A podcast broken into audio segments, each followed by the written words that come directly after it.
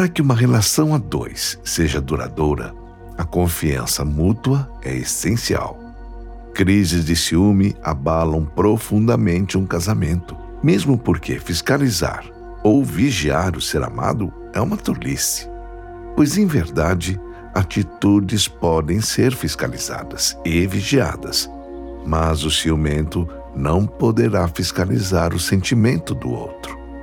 Talvez o companheiro ou a companheira nunca o tenha traído fisicamente.